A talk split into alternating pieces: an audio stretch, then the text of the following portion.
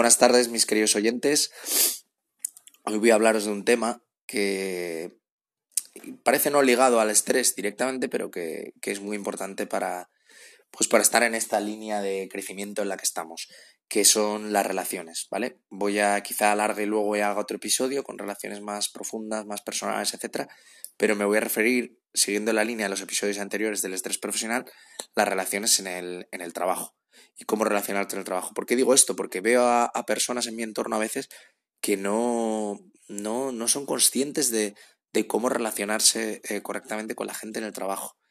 Eh, veo muchos conflictos, veo muchas como rencillas personales entre gente y claro, yo lo pienso y digo, yo no me he llevado mal con nadie trabajando, quizá con alguna persona o dos cuando empezaba, pero también era un crío, pero en esta empresa, por ejemplo, que llevo cinco años, me llevo bien con absolutamente toda la empresa.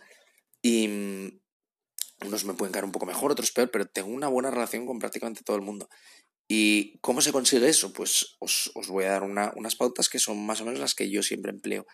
Eh, lo primero, cuando entras a una empresa, tienes que atender, prestar atención, observar mucho. ¿Qué hay que observar? Eh, uno, en el plano más profesional, que esto ya lo hablamos un poco en el episodio de estrés profesional, cómo hay que trabajar, em, la cultura eh, del sitio, no, no ir de sobrado. Es decir, tú vienes de una empresa y en esta empresa pues hace las cosas más manualmente, imagínate, no, es que mi otra empresa estaba automatizado y tal, y, ese comentario a qué viene. ¿Lo van a automatizar aquí porque tú lo digas? No, de primeras no. Entonces ese comentario que parece que está diciendo esta empresa es una mierda y de la que yo vengo era muy, era muy buena. Que es para preguntarte, entonces, ¿por qué te ha sido esta esta? ¿Sabes? Es que es muy importante las primeras impresiones. Entonces, no hay que ir de sobrado. Lo que hay que hacer es prestar atención y estudiar mucho cómo se trabaja, la cultura de la empresa, el tipo de empresa en que se está, las jerarquías. ¿Por qué digo lo de las jerarquías? Porque tú llegas a una empresa y te puedes pensar, este no es mi jefe, pero aunque no sea tu jefe, igual tiene mucho poder en la empresa porque es una persona influyente o sea muy bien con los jefes, que sí, o cualquier, cualquier cosa. Entonces tú tienes que entender las jerarquías que hay porque te puedes pensar que estás hablando a un igual y en realidad no es un igual. Una cosa es lo que ponga el papel o el organigrama y luego cómo, cómo funcionan las cosas en la empresa. Entonces es fundamental eh, ser modesto, ser humilde, de yo estoy aquí para aprender, aprender de todo el mundo, preguntar mucho. Hay gente que por orgullo no pregunta y luego se mete en problemas mejor caer un poco pesado, un poco preguntón, pero ah, vas teniéndolo claro. Y cuando tengas todo claro de la jerarquía que hay, cómo se trabaja culturalmente la empresa, ahí empiezas un poco a labrarte las relaciones, que es de lo que quiero hablar en el episodio. Porque veo que hay mucha gente que no, que no se relaciona bien, que tiene conflictos en la empresa, que tiene rencillas, que no, que se lleva mal con alguien, y lo, lo veo un tanto absurdo. Hombre, hay veces que viene un poco obligado de la otra persona si la otra persona está muy descentrada, pero hay muchas veces que, yo lo veo en, en, ciertas personas que yo me llevo muy bien con ellas y las veo muy equilibradas, pero luego no, no saben gestionar ciertas, ciertas relaciones. Entonces, eh, ¿cómo hacerlo? Pues dos partes fundamentales. Una, evitando conflictos y otra, potenciando vínculos, ¿vale? Eh, ¿Cómo evitamos conflictos?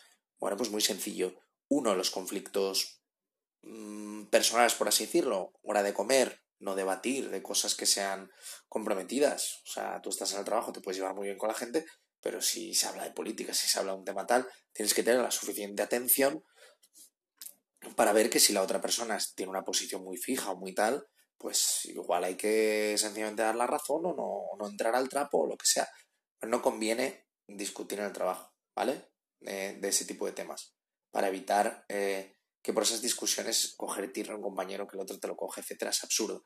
Entonces hay que evitar conflictos personales y conflictos profesionales, que esto lo hablamos un poco en el episodio del estrés profesional, que si yo cometo un error, pues yo digo que cometí un error, si otro lo comete y puedo no señalarle, no lo señalo, etcétera. Un, tipo de, de, de, relaciones sanas, profesionales, va, a evitar que se nos generen conflictos.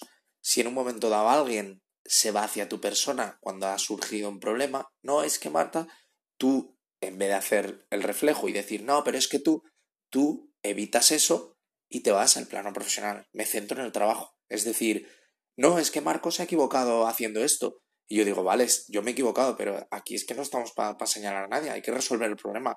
¿Me vas a ayudar o no? Y la otra persona eh, se puede ver reflejada como poco profesional por haber estado, por estar mirando en vez de la solución del problema, que sería el fin, el fin último de esa persona en esa situación como trabajador, está centrado en buscar culpables y en, tonterías. Entonces, hay que siempre sacar de ese plano a la persona con la que se nos va a generar un conflicto y llevarlo al plano profesional, ¿vale?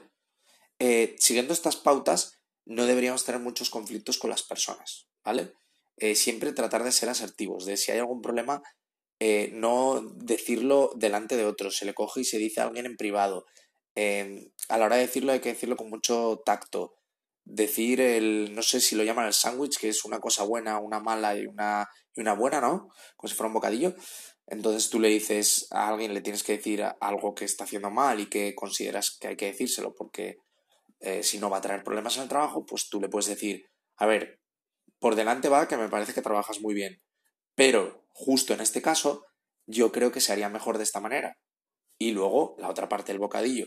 Y es que creo que solo cambiando esto es que te va a ir de puta madre. Y entonces le vendes que incluso va a tener beneficios para la persona. O sea, es muy importante el cómo comunicamos, ¿sabes?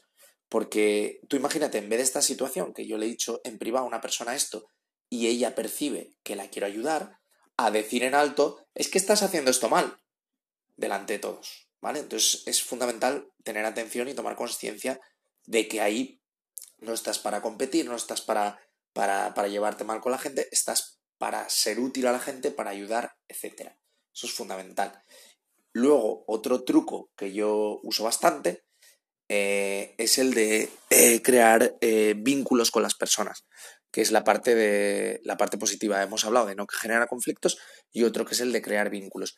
El de crear vínculos, ¿cómo lo hago yo? Pues básicamente escucho mucho a la gente, pregunto mucho a la gente lo que te dedicas, tú qué haces, tienes familia, etc. Hasta que según lo que me cuentan llega un punto en el que conectamos, ¿vale? Sea que a alguien le gusta un deporte, sea que le gusta el cine, cualquier historia. Eh, y luego, eh, pues suelo mm, hablar de ese tema cuando puedo con esa persona, etcétera, y se va generando como un vínculo, porque ya no eres una persona que trabaja con él, que le saluda, etcétera, sino alguien con el que comparte algo. Como hablamos en el primer episodio del condicionamiento, nosotros depositamos parte de nuestra identidad en nuestros gustos, en nuestras aficiones. Entonces, cuando lo que se produce, cuando coincidimos con otra persona en un gusto, es como que la acercamos o nos acercamos entre nosotros porque tenemos ese vínculo en común de nuestra, de nuestra identidad. Suena un poco complejo, pero, pero es así como funciona. Cuando congenias con una persona, cuando te gusta eh, muchas de las cosas que hace, porque tú también las haces, te hace que esa persona automáticamente te caiga mejor o la tengas en más estima. Entonces es fundamental potenciar esto. Eh, ¿Es manipular? ¿Es mentir? No, porque eso sería si te inventases las aficiones. Pero si de verdad la, das con la clave de lo que le gusta a esa persona y que a ti también te gusta, no es mentir, es sencillamente es utilizar la inteligencia para, para crear un vínculo o una relación más fuerte dentro de la empresa. Y llegar al punto en el que eh, cuando tengas el trabajo bien hecho, no crees conflictos y tengas relaciones con, con muchas personas de la empresa, eh, vas a ser una pieza fundamental y es más difícil que te, que te genere estrés el trabajo, porque aunque tengas mucho volumen en un momento dado o cometas errores, eh, siempre te, te, van a, te van a respetar más la gente o vas a tener más margen, por así decirlo, etcétera, que alguien que lo haga todo al revés, alguien que no trabaje bien, que no siga el protocolo, que se lleve mal con la gente. Eh, entonces, básicamente es esto. No sé si me he repetido mucho con. porque ahora no recuerdo bien lo que había comentado en los episodios de, del estrés profesional, pero aunque he hablado de las relaciones en el trabajo, esto es aplicable a, cualquier relación que tengáis que no sea muy profunda o que esté iniciándose. Eh, al networking que se llama hoy en día, pues conocéis a, una persona de primeras, queréis caerle bien a, vuestros suegros, imaginaos, pues lo que tenéis que hacer básicamente es eh, el, mismo proceso, hablar poco para escuchar y prestar atención de, de cómo son, pues aplicado, imagínate, vais, vais a conocer a vuestros suegros por primera vez, pues tenéis que prestar atención, ver cómo funcionan, sus, esquemas, de el tipo de, de, personas que son, incluso su ideología, cualquier cosa que os pueda ser útil para ver por dónde mm, podéis pasaros de listo en un momento dado, por dónde se os pueden generar conflictos, y luego empezar a soltaros y de una manera que sepáis que, que, vais, a, que vais a agradar, porque las primeras impresiones son fundamentales. Y luego a la larga, pues poco a poco iréis siendo más vosotros mismos, eh, soltándos, por así decirlo, porque tendréis vuestros defectos de, no estar midiendo tanto vuestra personalidad, pero la gente los aceptará eh, mejor porque ya, ya le habéis gustado de primeras. Entonces, eh, básicamente estos consejos os quería comentar y muy buenas tardes.